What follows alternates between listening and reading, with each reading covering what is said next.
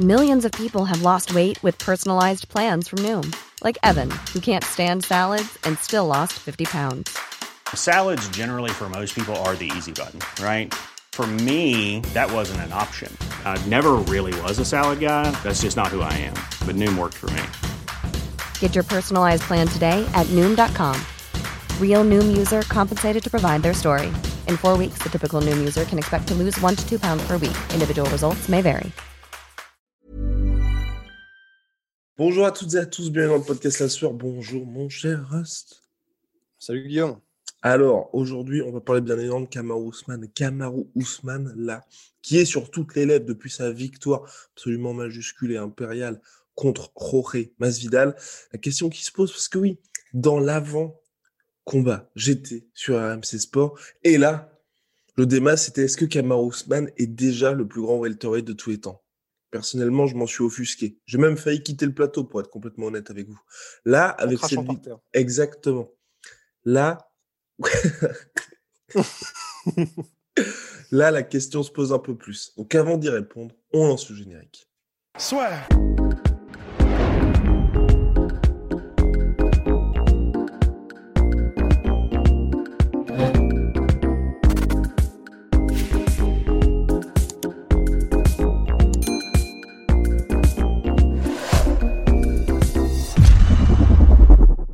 Kamar Ousmane a un petit peu plus confirmé sa, plus longue série de victoires de tous les temps en welterweight à l'UFC, mais est-ce que ça suffit pour lui d'être considéré comme le plus grand welterweight de tous les temps? Parce que c'est vrai que moi, ce que je reproche un petit peu aujourd'hui à l'UFC, même si c'est vrai que le niveau aujourd'hui est stratosphérique par rapport à avant, c'est qu'on a vraiment cette culture de l'instant en fait.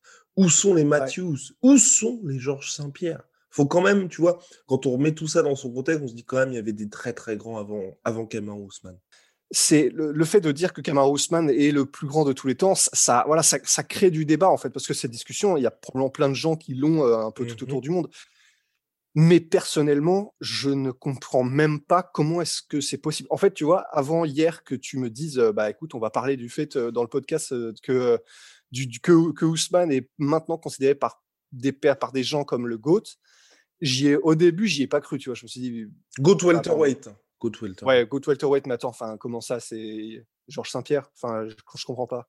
Et en fait, ben, je, je comprends toujours pas, parce que pour moi, quand tu as Georges Saint-Pierre qui est littéralement.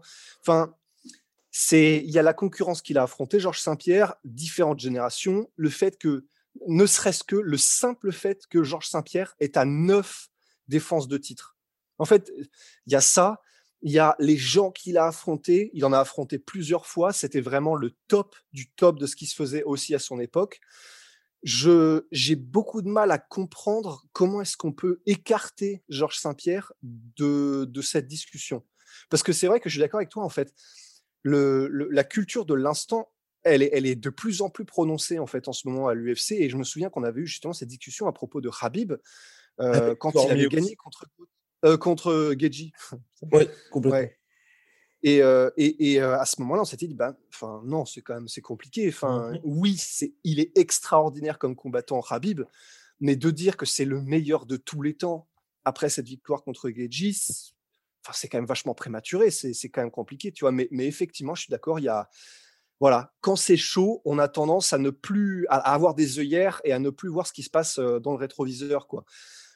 Donc non, personnellement, je non non, Goat c'est beaucoup trop prématuré, même Goat welterweight, j'entends même, c'est beaucoup trop prématuré pour Ousmane. et après, justement, pour poursuivre ce débat-là, parce que c'est vrai que c'est Tom, donc le présentateur qui avait lancé ça, ça avait animé hein, forcément le plateau. Ah oui, bah, j'imagine. Et c'est ça ah qui est bah, bien, c'est pour ça que ça avait été lancé probablement. On était parti sur un, c'était comment ça s'appelle? C'était quoi euh, sur Nintendo Super Smash Brawl Tout partait dans tous les sens, c'était absolument la folie. Non mais les chaises volaient. Et plus globalement, par contre, et c'est là en fait que on peut se poser la question dans deux sens. Moi, au niveau du règne, je te rejoins complètement. Au niveau de ce que Kamaru Usman a accompli pour l'instant à l'UFC, on n'y est pas encore, même si on est dans une nouvelle phase de l'UFC. Et Taylor avait un argument, je trouve très juste, tu vois, s'il a dit, c'est vrai qu'aujourd'hui, on est dans un MMA qui est quand même beaucoup plus complet. Beaucoup plus complet et où c'est vrai que les gars, euh, c'est beaucoup plus difficile d'avoir des longs règnes par rapport à avant.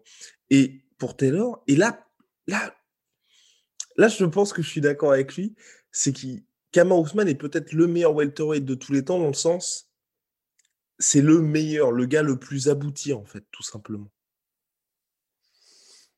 C'est un argument qui s'entend. Et, c'est qui est très compliqué, en fait, parce que. C'est un argument qui s'entend, mais enfin, je, pense que, comme dirait Polydomso, en fait, on a, on a tendance à oublier à quel point Georges Saint-Pierre était bon, en fait. Je crois qu'on l'oublie. Et, encore une fois, euh, c'est parce que, à mon sens, on a ce biais de mmh d'actualité, de, de, de, récent, en fait. Mais à mon sens, on a oublié à quel point Georges Saint-Pierre était bon partout, à quel point il était ultra complet, et à quel point dans son prime, euh, et quand, pendant qu'il était, euh, comment dire, euh, enfin vraiment chaud, tu vois, et qu'il était en plein dans son règne, il était vraiment, vraiment, vraiment, vraiment au-dessus du lot et imprenable. Et c'est un argument qui s'entend carrément, tu vois, de la même manière que bah, on pourrait dire, bah, si on prend à compétence égale, mmh c'est clair que Kamar Ousmane versus Matthews, tu vois, bah, c'est ça. Clairement, je donnerais l'avantage à Kamar Ousmane, c'est clair, à compétence égale. Mais après, c'est aussi l'éternelle discussion en fait. C'est est-ce que quand on parle de GOAT, donc même si c'est la GOAT welterweight, est-ce qu'on parle uniquement des compétences en fait? C'est ça le mmh truc, parce que sinon, il y a longtemps que Fedor serait plus dans la discussion de GOAT poids lourd. Et mmh pourtant, il y est parce qu'il a révolutionné le MMA poids lourd quand il était, quand il était combattant. Donc, c'est aussi parce que quand on prend les métriques et quand on prend les caractéristiques qui font un GOAT, il y a les compétences, évidemment, puisque Kamar Ousmane maintenant commence à être des KO alors qu'il était connu pour sa lutte, etc. Ça. Mais il y a aussi le côté, Georges Saint-Pierre a affronté plusieurs générations de combattants et à chaque fois, lui-même était en avance sur la génération qui, qui, comment dire, qu'il affrontait. Donc, c'est pour moi, quand, tu, quand on parle de GOAT, c'est parce qu'on parle aussi de ce côté, il apporte quelque chose qui mmh n'existait pas avant. Et, alors, et pour rejoindre Taylor, du coup, ça devient forcément plus compliqué d'apporter quelque chose qui n'existait pas avant quand le sport est de plus en plus complet. C'est vrai. Néanmoins, effectivement, bah, tu vois, par exemple, John Jones, euh, il était, euh, mmh, comment dire, et, c'est ce que fait Ousmane. Hein. Donc, ce que je veux dire, c'est que Ousmane est peut-être en train de devenir le GOAT euh, welterweight, mais c'est juste qu'il ne l'est pas encore, à mon sens, c'est sûr. Mais quand on. Parce que, et en fait, l'argument que j'ai utilisé, c'est, euh, tu vois, par exemple, John Jones, oui, il a apporté, entre guillemets, de, de, comment dire, il y a eu des moments où on se disait, mais qu'est-ce que c'est que ce, que ce, nouveau coup, machin Bon, ça existait certes, mais tu vois, les, les trucs où tu tords le bras en clinch, etc., mmh contre Teixeira, les, les, les obliques, etc., bon, ça existait avant, mais il l'a amené sur vraiment, il a mis un projecteur dessus, il était en mode, putain, le mec, ça y est, il utilise des trucs nouveaux, etc. Mais au-delà de ça, ce qui a fait aussi que John Jones était impressionnant, c'est qu'en gros, il était capable de battre les combattants qu'il affrontait dans leur domaine de prédilection. Et c'est là où tu te dis, OK, là, il y a quelqu'un, il y a quelqu'un de spécial. Et c'est ce que commence à faire Ousmane. Donc, en fait, personnellement, je ne suis pas forcément euh, opposé à ce que dans quelques années, s'il continue sur ce train-là, on puisse dire de Ousmane qu'il est le GOAT. Mais pour l'instant, voilà, pour toutes ces raisons-là, ça me paraît quand même prématuré, tu vois. Oh, oh, non. Oh. Parce qu'il n'a pas encore apporter quelque chose de révolution. Exact. En fait, moi, il y a deux choses avec Kamar Ousmane. Aujourd'hui, c'est vrai que, comme il a, mine de rien, enfin, il a un règne assez long dans le sens où c'est vrai qu'il fait comme, comme il combat très régulièrement, c'est ce qui est très appréciable chez Kamar Ousmane par rapport à beaucoup de combattants, bah, il a, je crois, il est à quatre défenses de ceinture, là. Mais c'est vrai qu'il n'a pas encore la durée qui fait que des mecs comme John Jones, des mecs comme Georges Saint-Pierre, forcément, sur leur dernier combat, c'est un petit peu plus compliqué parce qu'il n'y a pas cette fraîcheur qu'il y a maintenant chez Kamara Ousmane. Et moi, aujourd'hui, ce que je me dis, c'est vrai que là, personnellement, c'est ce qu'on se disait après le podcast, va falloir aller le chercher, Kamara Ousmane, il est hyper impressionnant. Mais comme on est dans cette culture de l'instant, on peut très bien avoir quelque chose de similaire à Adesanya, alors qu'Adesanya s'est pas pris une grosse défaite, mais quand on regarde sur les réseaux sociaux, après ce qu'il soit fait battre par Blakovic, tout le monde est en mode « Ah ouais, en fait, Adesanya... Euh, oui, il est pas si bon. Exactement, tu vois. Et là, pour Cameron j'ai peur que tu as la revanche contre Colby Covington, il perd contre Colby, tout le monde va oublier ce qu'il a fait. Mais par contre, s'il bat Colby d'une manière encore plus impressionnante, et c'est là en fait où moi là je commence à être vraiment dans le hype train Kamaru Usman, c'est que pour moi le combat contre Masvidal, c'est un peu ce que Georges Saint-Pierre a fait contre BJ Penn la deuxième fois. Tu as affronté la première fois un mec, c'était très chaud, c'était pas, alors, c'était très chaud pour Georges Saint-Pierre contre BJ Penn 1. C'était victoire par décision partagée de Georges Saint-Pierre. Combat hyper rapide. Décision partagée. Euh, décision partagée. excuse-moi, excuse-moi, excuse-moi. Il est taquin, il est taquin. Euh, Donc, euh, décision partagée, victoire de Georges Saint-Pierre. Il revient ensuite pour affronter BJ Penn. Et là, pour la première fois, on a eu Georges Saint-Pierre énervé, mais vraiment énervé. Défaite de BJ Penn par, je crois, c'est arrête son propre corner après s'être fait euh, bah, euh, complètement dominé pendant 4 rounds, je crois. Je crois que c'était 4 rounds. Et genre Saint-Pierre qui tape contre la cage là en mode vénère. Enfin bref, c'était la première fois qu'on voyait le JSP énervé. Et là, pour moi, Cameron Ousmane, il a eu ça avec, euh, avec euh, Masvidal. Premier combat un peu décevant. Les gens recommencent à dire Ouais, c'est vrai qu'il est ennuyeux comme gars, machin. Là, il est OK. OK. Il l'a dit en plus pendant tout l'avant-combat. Là, je vais vous montrer. Je vais vous montrer ce qui va se passer et je vais le finir. Personne n'y croit. Et il arrive à placer l'un des chaos de l'année tout simplement. Donc c'est pour ça que là je commence à me dire oula. Là on est sur vraiment quelqu'un qui est assez qui est assez impressionnant et si en plus il continue à avoir cette domination bah I'm Sandra and I'm just the professional your small business was looking for, but you didn't hire me because you didn't use LinkedIn Jobs. LinkedIn has professionals you can't find anywhere else, including those who aren't actively looking for a new job but might be open to the perfect role, like me. In a given month, over 70% of LinkedIn users don't visit other leading job sites. So if you're not looking on LinkedIn, you'll miss out on great candidates like Sandra. Start hiring professionals like a professional. Post your free job on linkedin.com/achieve today. Mais mais c'est ça soulève un point aussi qui est intéressant euh, à mon sens, c'est le fait que bah, tu vois Georges Saint-Pierre, il a eu BJ Penn, Georges ouais. Saint-Pierre, il a eu Matthews il faudrait, en fait, parce que je suis d'accord avec toi, il faudrait un Némésis, en fait, pour Kamar Ousmane. Parce que je, Masvidal, du coup, il n'y a, pas, il a pas ce côté. Covington Ouais, Covington, pourquoi pas Covington, pourquoi pas Mais, mais il faudrait quelqu'un, parce qu'il faudrait quelqu'un qui, à mon sens, soit un destructeur avant d'arriver chez à Kamar Ousmane, en fait. Bah, Covington. Il faudrait quelqu'un qui soit bah, son dernier combat, c'était contre qui du coup, Covington Contre Woodley. Mais je veux dire, avant, euh, avant sa défaite contre Kamaru. Avant ça, euh, Ousmane. Enfin, je sais pas, j'ai du mal à, j'ai du mal à considérer euh, Covington comme l'équivalent d'un BJ Penn. Tu vois, enfin, toute proportion gardée, pour ce que ça apporte à la legacy de Ousmane, en fait. C'est pour ça que. Hamzat? Ben, en fait, alors évidemment, on va se faire tomber dessus à bras raccourcis, tu vois, mais je me dis, ça pourrait potentiellement être ça, dans le sens Ramzat ou un autre, mais quelqu'un qui arrive et où tu te dises, un petit peu comme Costa, tu vois, quelqu'un qui arrive et où tu te dis, ok, le mec est en train d'éclater tout le monde. Mmh euh, Costa, c'était euh, Romero, il arrive, il est même capable de prendre le monstre Romero que personne ne veut prendre. Il arrive, il se met face à face, etc. Ok, là, on a un client sérieux, ça peut être vraiment impressionnant. Et là, quand tu bats un mec comme ça, ok, tout le monde est en mode, ok, là c'est indéniable. Et euh, c'est pour ça que Covington euh, avait un super, un super bon résumé avant d'arriver, euh, avant d'arriver sur Ousmane. Et, mais il n'y a pas ce côté. Y a, pour moi, il y a personne qui a encore eu ce côté. C'est le, vraiment le vrai némésis de Ousmane, le vrai adversaire, tu vois, mais légendaire, etc enfin un petit peu comme Cormier Miocic, un petit peu comme bah, du coup, je sais pas. Enfin, vous avez saisi, tu vois. Enfin, vraiment des, adversaires, des adversaires légendaires, quoi.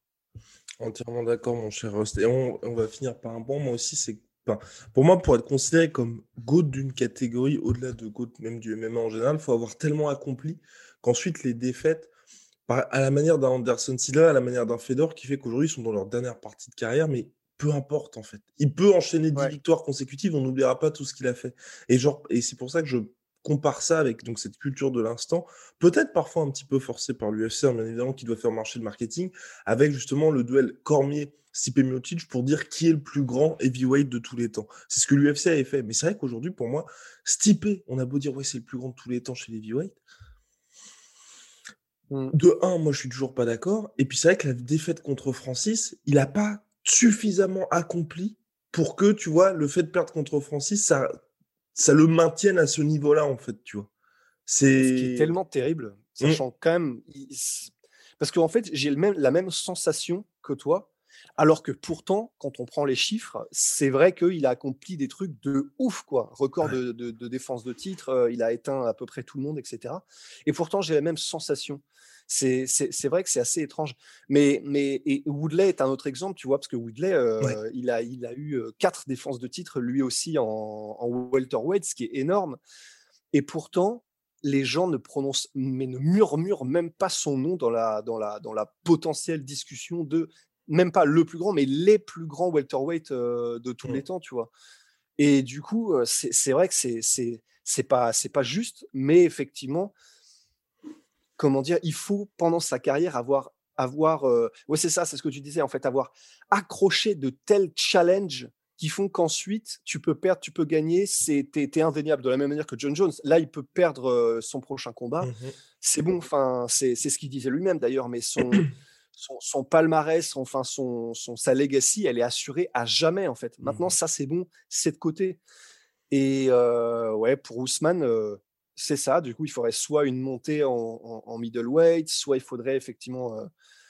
Bah, il est en train, il est en train de cartonner la division, hein, mais soit un Nemesis, soit qui continue de cartonner la division pendant encore 3-4 combats. Mais, mais pour l'instant, effectivement, je ne suis pas sûr, je ne suis pas persuadé qu'il y soit encore à ce mmh. stade où il peut perdre. C'est bon, il est déjà dans les gouttes. Mais déjà, ce que Kamar Ousmane a réussi, et ça, enfin, les deux points, je remets des petites pièces, hein, bien évidemment, dans le Hype Train Kamar Ousmane, c'est un, il est devenu champion en battant le champion qui était vu comme super dominant Terran Woodley, même si les gens l'aimaient pas tellement, il lui a littéralement pris son âme. Hein, donc ça, forcément, c'est quelque chose d'assez impressionnant. Et de deux, c'est vrai qu'il a ça aussi. C'est pour ça que j'y crois aussi un peu à Kamar Ousmane pour la suite.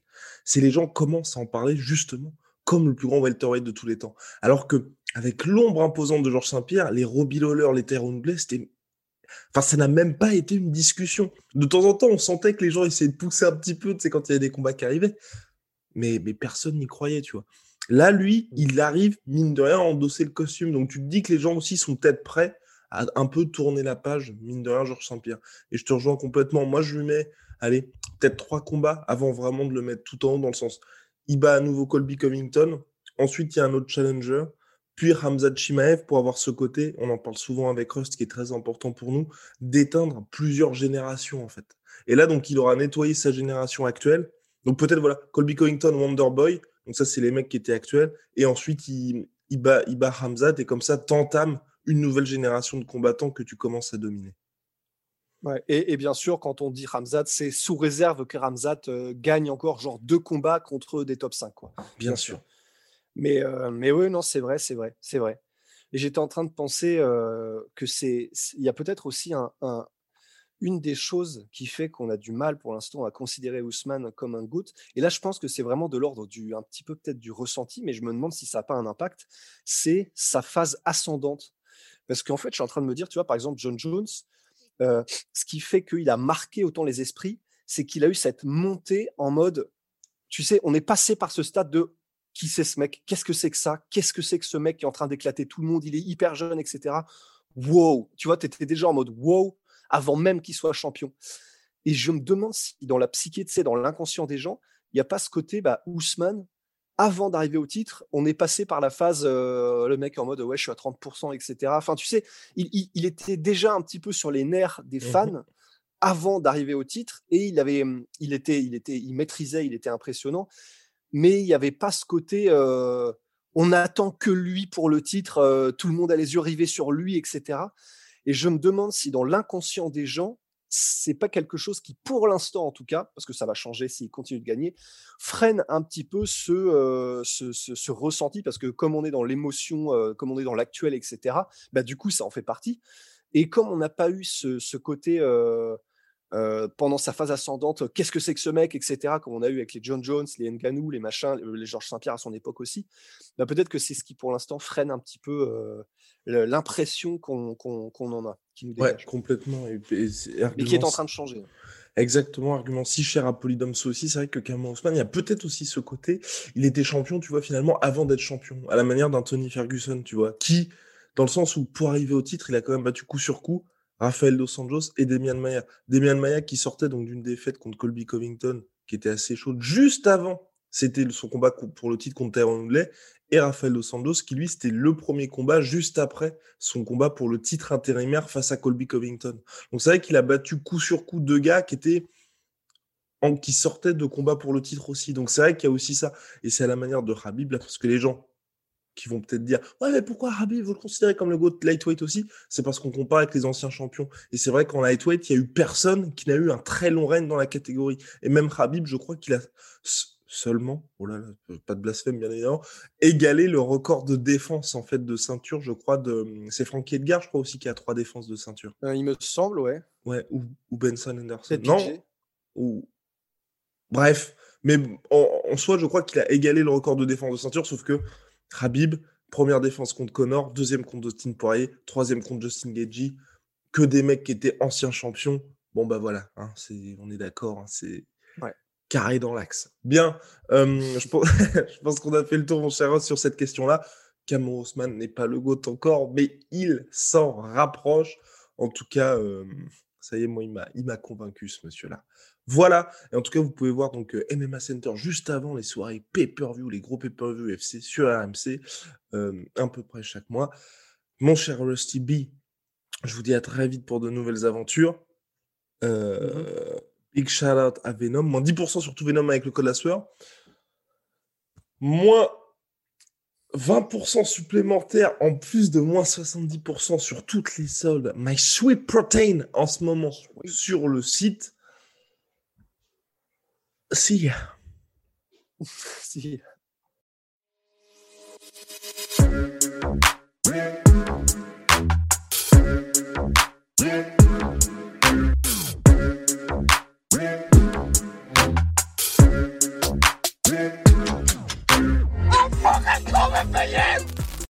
Et voilà, c'est la fin de votre épisode du podcast La Sœur. Si ça vous a plu, n'hésitez pas à nous mettre les 5 étoiles sur Apple Podcast ou sur Spotify. Vous pouvez aussi nous laisser un petit commentaire, ça nous aidera beaucoup. Et si vous voulez aller plus loin avec nous, vous tapez La Sueur sur toutes les plateformes ou sur les réseaux sociaux, vous nous trouverez. Et là, vous nous écoutez très certainement en audio. On est aussi en vidéo sur YouTube, mais également sur Snapchat. Là encore, vous tapez la sueur et on sera là. Merci de votre fidélité et à très vite pour de nouvelles aventures.